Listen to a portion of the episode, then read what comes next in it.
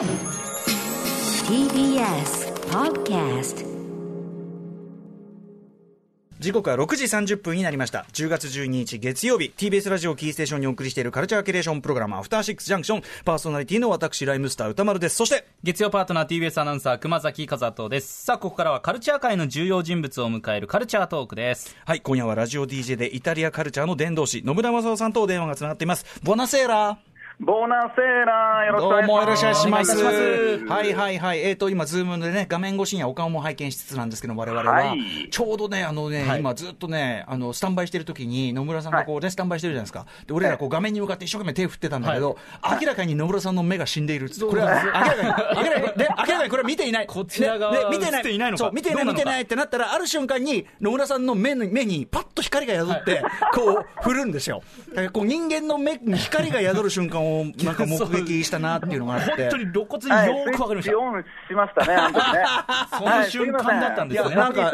いやいやいやいや、でも、そそのね、野村さんが、こう、ぼーっと、こう、宙を向く、見つめてる姿を見ながらね、熊崎君とかっこいいな、相変わらずかっこいいな。いやいや何を言ってるんですやら言ってたんですから、はい。さあ、余計なことはともかく。はい。ということで、えっと、野村さん、今はどちらにいらっしゃるんですか？あ、今はね、大阪の事務所にいますあね事。務所ですか。はいはい。ははいい。はい、お忙しいところありがとうございます。ありがとうございますとんでもございません。さてさて、野村さん、今夜はどのようなお話をしてくださるんでしょうか？はい、イタリア娯楽映画の新たな才能、エドワルド・レオという人物をご紹介します。エドワルド・レオ。ちょっと我々も勉強させていただきます。よろしくお願いします。お願いしますお願いします。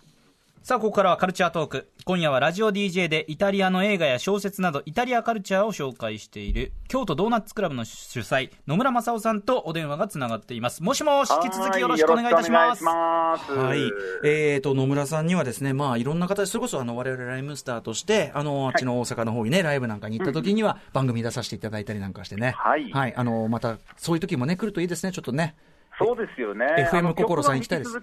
そうそう、FM 心来てください。もううん曲はね、引き続き、あの、かけまくっておりますありがとうございます。恐縮でございます。ねまあ、ライブ会場でお会いしたりなんかするのもね、楽しみにしつつなんですが、えーはいでもこの番組もね、めちゃめちゃお世話になっておりまして、えっと、今年6月15日以来のご登場、えーイタリア元首相の、えーベルルスコーニをモデルにした映画、ローロ。これ、めちゃめちゃ面白かった。ローラ、欲望のイタリア。見ました、見ました。最高だったった。めっちゃ面白かった。えーベルルスコーニをモチーフとした、えーイタリアのね、はいあの、ジョークとか、あと、そのドキュメンタリーの方もね、セットで見てすごく理解できて、あめちゃめちゃ、はい、めちゃめちゃ面白かったです。最高でした。はい、えー、でですね、その時に京都ドーナツクラブ主催で映画イベントを計画中という話で、えーはい。そのイベントがついに開催されるということなんですね。そうなんですね、うん。えー題してイタリア娯楽映画の進行形、エドワルド・レオ特集上映ということで、あの今回はエドワルド・レオという俳優と監督に的を絞って、うん。彼の出演作、そしてメガホンを取った作品を4本ピックアップして上映してみようということなんですけど、エドワルド・レオさん、これね、はい。本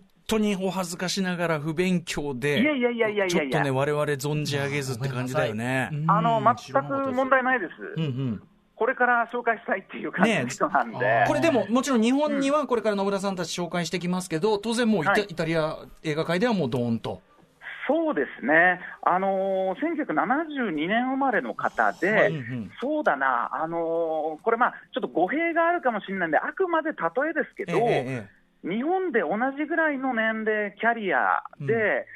えー考えると、大泉洋さんあがー近いのかななんて僕は思っているんです。あーなるほど。で知名度もそれに近いですね、もう大泉洋さんな、ねうんうんあのもう知もうらない方いないもうもう国民的と言ってもいいと思う。皆さんご存知のですよねはいはい。うんそうそして演技の幅も広いじゃないですか。はいあコメディからシリアスの確かに。そうそうそうそう、だからその感じっていうのがエドワルド・レオにまさに当てはまるんじゃないかなと思っている人物なんですけど、はい。いや、あのー今回ね、うんその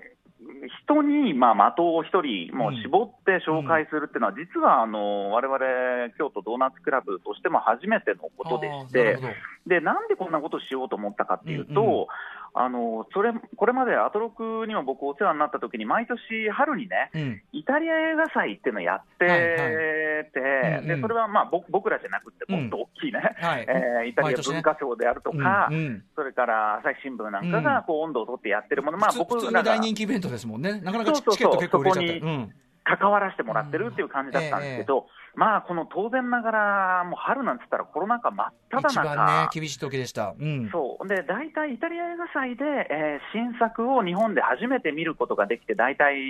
年に10本ぐらいですかうんうね。ん。で、その前の年のイタリア映画の動向を日本でも知ることができて、はい。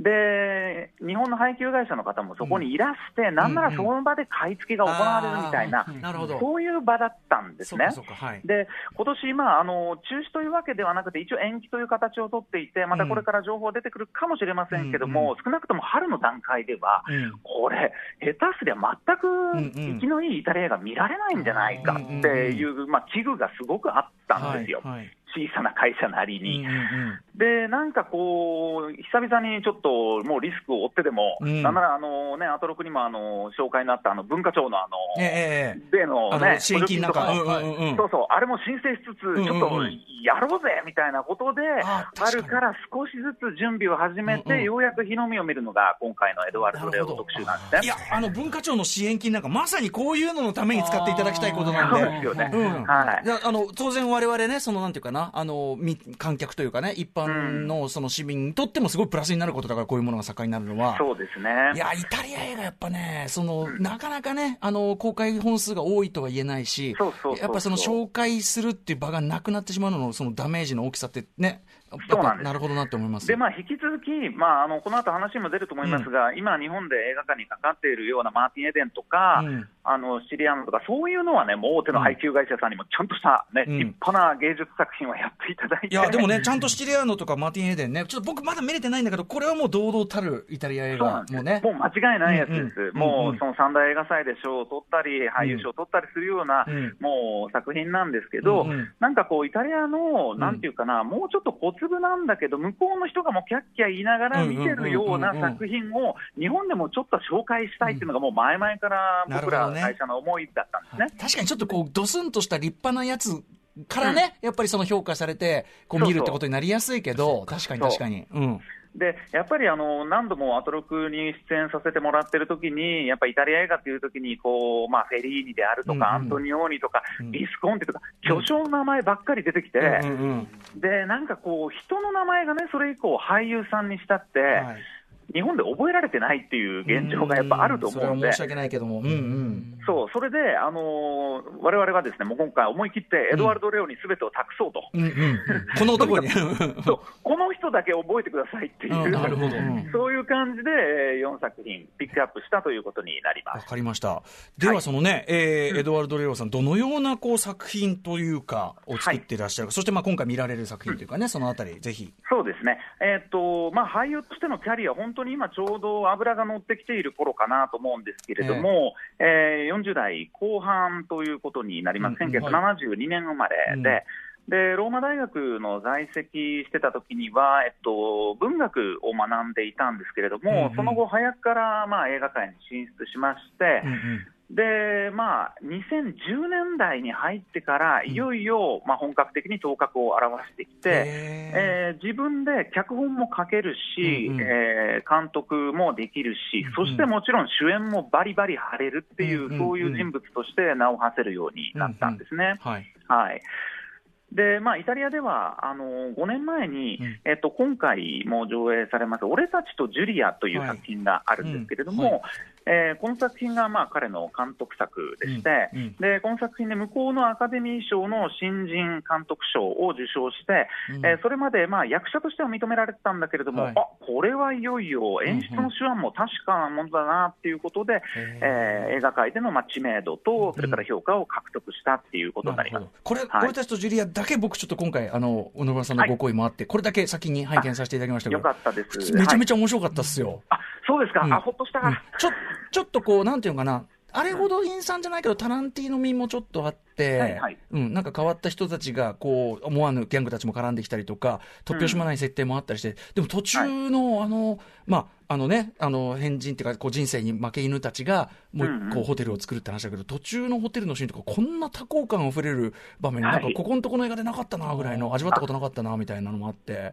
よかったです、ん。そうなんですよ、あの話をまさに書いてるのがエドワルド・レオで、うん。演出もしてて、はい。なんか、あのーだんだんね、まあ、要するにそのおっしゃったように、人生の負け犬たちがですね、うん。うん大体まあ年齢的にも、うん。まあ、僕ぐらいというか、40前後うんうんの男たちが、うん。はみ出し者が集まって、うん。えーそれまでの人生ではうまくいろいろやってていかなかったんだけれども、まあ、歌村さんのおっしゃる負け犬たちのワンサゲンものといいますか、うんうんうん。はい。こっからちょっとみんなでちょっと力合わせて、俺たち凸凹なグループだけど、うん。やってやれないことはないんじゃないかっていう、まあ、お話ですよね。しかしこれがね、はい。先読めない展開がさすがだなと思いましたね、なんかね、こううんそうなるかみたいな、普通マフィア、ね。マフィア絡んできて、はい。で、どうなるんだと思ったら、え、ん。全員監禁？みたいな、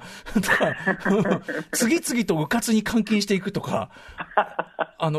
そうね。うかつの手の数々がまたまた先が読めなくて。そうなんですよ。うんうんうん、要はあの田舎にね、まあ、都会に住んでた人たちが、それぞれ仕事があったんだけど、田舎に古い農場をみんなで買って、うん。そこでいわゆるアグリツーリズムのホテル、リノベーションして、みんなでこれで人儲けしようやって企むんですけど、うん。うんそこが、まあ、あのイタリア南部のマフィア、カモダと呼ばれるカモ組ダね。そうだ。織の、そう縄張りだったもんだから、みかじめ料は請求されるわっていう時に、さあどうしようって言ったら、武闘派の元共産党員の男がいるんですよね。ええで、その彼がもうとりあえずぶん殴っちゃうんですよね。とりあえず、とりあえず彼が、とにかく手が、しかもできる男すぎて、ね、家のリノベーションとかも超で役に立つんだけど、もう、あの、さ、まあ、パッともう、パッと、パッとノックダウンしちゃうんだね。カモカモッラ来てんのにもう即座にノックダウンしちゃうから、お前、もう向こうが手出しする前にもうパーンと行っちゃって、即、はい、地下室に監禁みたいな。そうなんですよ。ただ、おいおいおい、ちょ、監禁したはいいけど、これまた追っ手が来るんじゃねえのかみたいなことでさあ、どうなるという話が、はいまあ、展開していくんですけうん。ど、そこに意外なことにクラシック音楽が絡んできたりアルファロメオの名車が絡んできたりっていうので、先の読めない展開なんですけどうんそう、あの俺たちとジュリアは、実はですね、これは、これだけ実は今回の4本の中で、うん日本で初めての上映ではないんです。はい。えーイタリア映画祭で2016年に4年前に一度だけ、まあ、うん上映をされているんですけど、はいなぜね、あえてこの作品をもう一回ピックアップしてきたかというと、うんうんまあ、あの字幕がついてるっていう、あ楽だっていう分かりやすいものでもああ、るんですけど、うんうんうん。あのそれ以外にやはりこれが彼の、まあ、考える一つの映画の理想なんだろうなっていうテーマ的にね。ほうん、それが、えーと、イタリア社会で感じている、まあ、庶民たちの名もなき人たちの、うん。えー生きづらさをテーマに、うん。えーそれを深刻に描くんじゃなくて、あくまでこう笑いでくるみながら、いや、人生もう一回ね、それこそワンサゲンできるかもしれないよねっていう希望をエンターテインメントとして提供してくれる男なんですよね、うんうんエドワルド・レオは。なるほど、なるほど。うんそうか、そうか。はい割と本人もね、その、なんか、あの、一応その本人も役で出てくるじゃないですか。主人公ではないけど、ちょっとすごいダメな、ね、はいなんかインチキな時計をこう通販してるような、そうですね。なんかその、なんかやっぱこう、ああいう役を演じることがちょいダメ役が多いんですか？エドワルド・多いですね、うん多いです、多いです、んでまあ、これまでも実はいつだってやめられるっていう、日本でもあのミニシアター系でスマッシュヒットした3部作の作品があるんですけど、はい。それなんかでも、まあ、やはり似たような、えーまあ、インテリなんだけど、えーでど博士号まで取ってるような男なんだけど、大学で全然食えなくって、そこで合法ドラッグを作って、またチームで一泡吹かすみたいな、そういう映画を、に出てた人だったりするんですね。で、まあ、彼ほどの知名度であれば、ある程度、えー出演作のコントロールって聞くと思うんですけど、ええ。やっぱりそういう作品が多いっていうのは、彼自身がやっぱり映画にうんそういう夢を託しているっていうところがあると思っているので、うんうんうん。他選んだ、えー、と3作品についても、はい。えーちょっと今言ったようなテーマを匂わせる、まあ、それぞれタッチは違いますけれども、うんうんうん。えー共通して言えるところがあるんじゃないかなと考えています。なるほど。全部で今回上映作品4作品、1個、俺たちとジュリア、まあ代表作と言っていいんですね。2010そうですね。2015年の作品、ちょっと今ご紹介いただきましたけど、他どんな作品なのか、ちょっと駆け足になりますが、ご紹介いただければ。はい。えーっとですね、コメディが多いんですけど、うん。えーその中で一本ですね、黄金の一味っていう作品がありまして、はい。これだけ、えーテイストが全く違います、まあ、監督が違うんで、それはそうなんですけど、うん。うんうん。これはトリノで90年代に実際に起きた、うん。えー現金輸送車、郵便局の現金輸送車の、えー強奪事件、うんを元にしたスリラー、まあ、うん。ノワールと言っていいような作品なんですね。はい。で、これに関しては、えっ、と、エドワルド・レオも、もうコメディ色は完全に封印をして、はいで、結構こわもての役で出てきてるんですけど、黄金の一味はね、あの、映画的な仕掛けも三部構成になっていて、ええ。ーその犯罪に関わった人物、それぞれ視点を変えながら、まあ、時間をまた巻き戻してっていうので、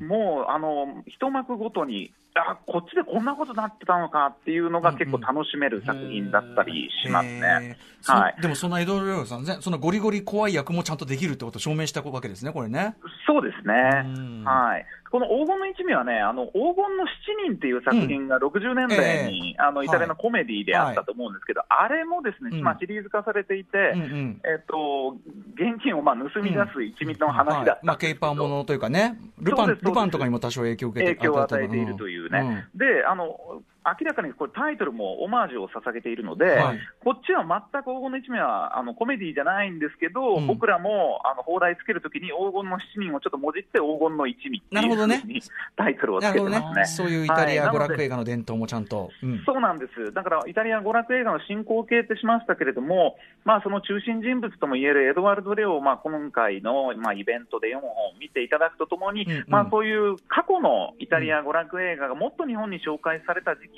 にご覧になっていたという方にもうんうん、ちょっとこう、リンクするといいななんて思って、企んでいます。確かに本当にあのなんていうかな普通にみんなが見てあのサクッと楽しめるっていうその娯楽性の部分もね大きいわけですもんねこれはね。そうですね、うん。はい。でまあ、それぞれ、例えば、わしら中年犯罪団っていうのは、うん。タイムスリップして、あの今、もうまたこれも40代、50代のダメな男、大人たちが、うんえーひょんなことから、えー82年にタイムスリップしてしまって、ええでイタリアがこれ、ワールドカップで優勝した年なんですけど、その最中に、うん。えータイムスリップして、その一人がです、メンバーの一人がうん、サッカーマニアで、うん。当時の結果、全部覚えてるんですよ。で、向こうの要するに、えーサッカー賭博、うんうんうん。ねこれ、まあ闇のやつなんですけど、うんうん。サッカー賭博でボロ儲けしちゃうっていう、うんうんうん。でもそしたら当然、うんね、裏社会の人たちは黙っていないっていうところでさあどうなるっていう、まあ、ゲラゲラ笑えるコメディだったりしますね。またちょっと、はいあの、なんか一場面のスチール写真見て、なんかキッスのね、なんかキッスのあの、はいメイクして、キなんかッスの紛争をしてピストル構えてるんですけど、これ、詳細言いませんが、銀行強盗中です。なるほど。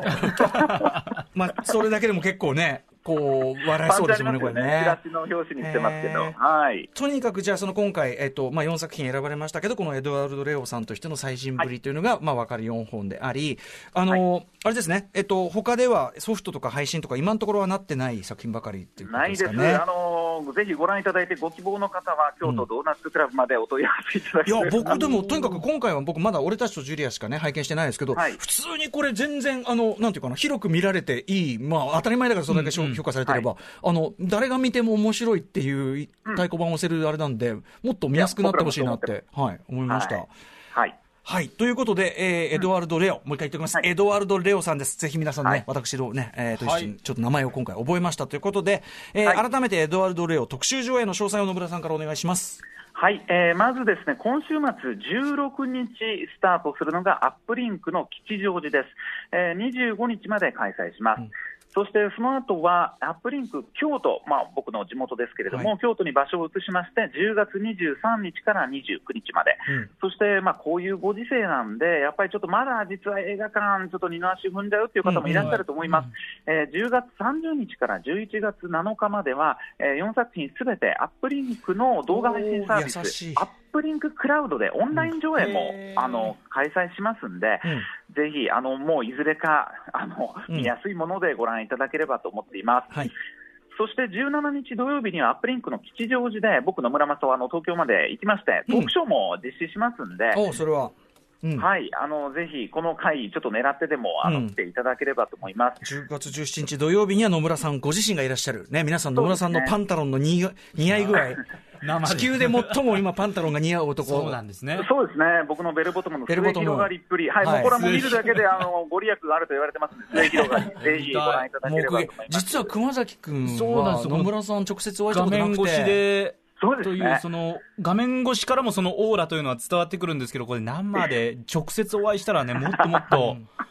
そのオーラたるやって感じになるとは思いますが。あと、はい。僕やっぱその、ね、アップリンクとかさ、そういうこう、まあ、ミニシアターというか、俺たちとジュリアはすごくなんか、あの、90年代の、例えばミニシアターとかでかかってヒットしてたようなある種の作品の、こう、なんていうかな、ちょっとひねって、ちょっとオフビートだけど、あの、はい。でもちゃんと幸せな気持ちになれる感じとかが、なんかね、はい。例えばほら、それこそ宿物で言うとバグダ、バグダ、バグ宿物っていうかなんていうかな、まあ、負け犬たちがこう集まって、なんか店に、はいバグダバグダットカフェとかさ、はい。なんかそういうテイストに近いものを感じて、だからこうミニシアターっぽいっていうか、日本だとミニシアター受けしそうな感じもすごいして、はい。うん、なんで、そうミニシアターでなんかこう芸術っていう映画だけじゃなくって、うんうん。もっとなんかゲラゲラ笑える映画をやっぱ見るってこともいいなと思うんで、うんうんうんぜひこの機会に。で、あの一応ですね、この作品、あの4作品ご覧になってからでも、その前でも結構なんですけど、ええ。京都ドーナツクラブのブログで、うん。あの映画のまあ裏話であるとか、字幕つける時の秘話とか、うんうん。あと補足情報ですね、こうまあ、背景知っとくとより面白いですよっていうのは、あの結構ブログに細かく綴ってますんで、うんうん。ぜひ京都ドーナツクラブのホームページ、またはブログをあのご覧いただければと思います。はい。えー、さまざまな活動をね、京都ドーナツクラブでもされてて、あと野村さんご自身のいいんですよ、こう告知なんかも、せっかくですから。FM、FM 心、ね、ちゃんとあの、ラジコプレミアとか聞けるわけですから、これ。まあ、そうですね、はい、あの朝6時から明日もやりますんで、うん。はい、毎日50曲ほどかけておりますんで、すごいよ。あの選曲どうやって追いつけてるんですか、それ？いや選曲はね、もう大変なことになっております、もう自転車操業です。そうですよね。そうなんですいやーだからもう、僕だけじゃもちろんね、この映画イベントもできないんで、んまあ、僕の仲間たち、信頼できる仲間たちが、やっぱりもうたくさん字幕なんかもやってくれて、うんうんこうやってレオの映画祭もできるということになります。はい、チャオ 765FM 心もぜひと。はい。はいぜひぜひ、はい、あの、野村正夫さんの活動全体ちょっとぜひ皆さん、あの、フォローしていただければと思います。ありということで、はい、はいごありがとうございました。ということで、えー本日ラジオ DJ イタリアカルチャーの伝道師野村正夫さんに、エドワルド・レオについて教えていただきました。ありがとうございました。ありがとうございました。またよろしくお願いしますありがとうございます。チャオ明日のこの時間は人気 YouTuber セアロガイおじさん登場ですナロー系アニメの魅力について語っていただきます.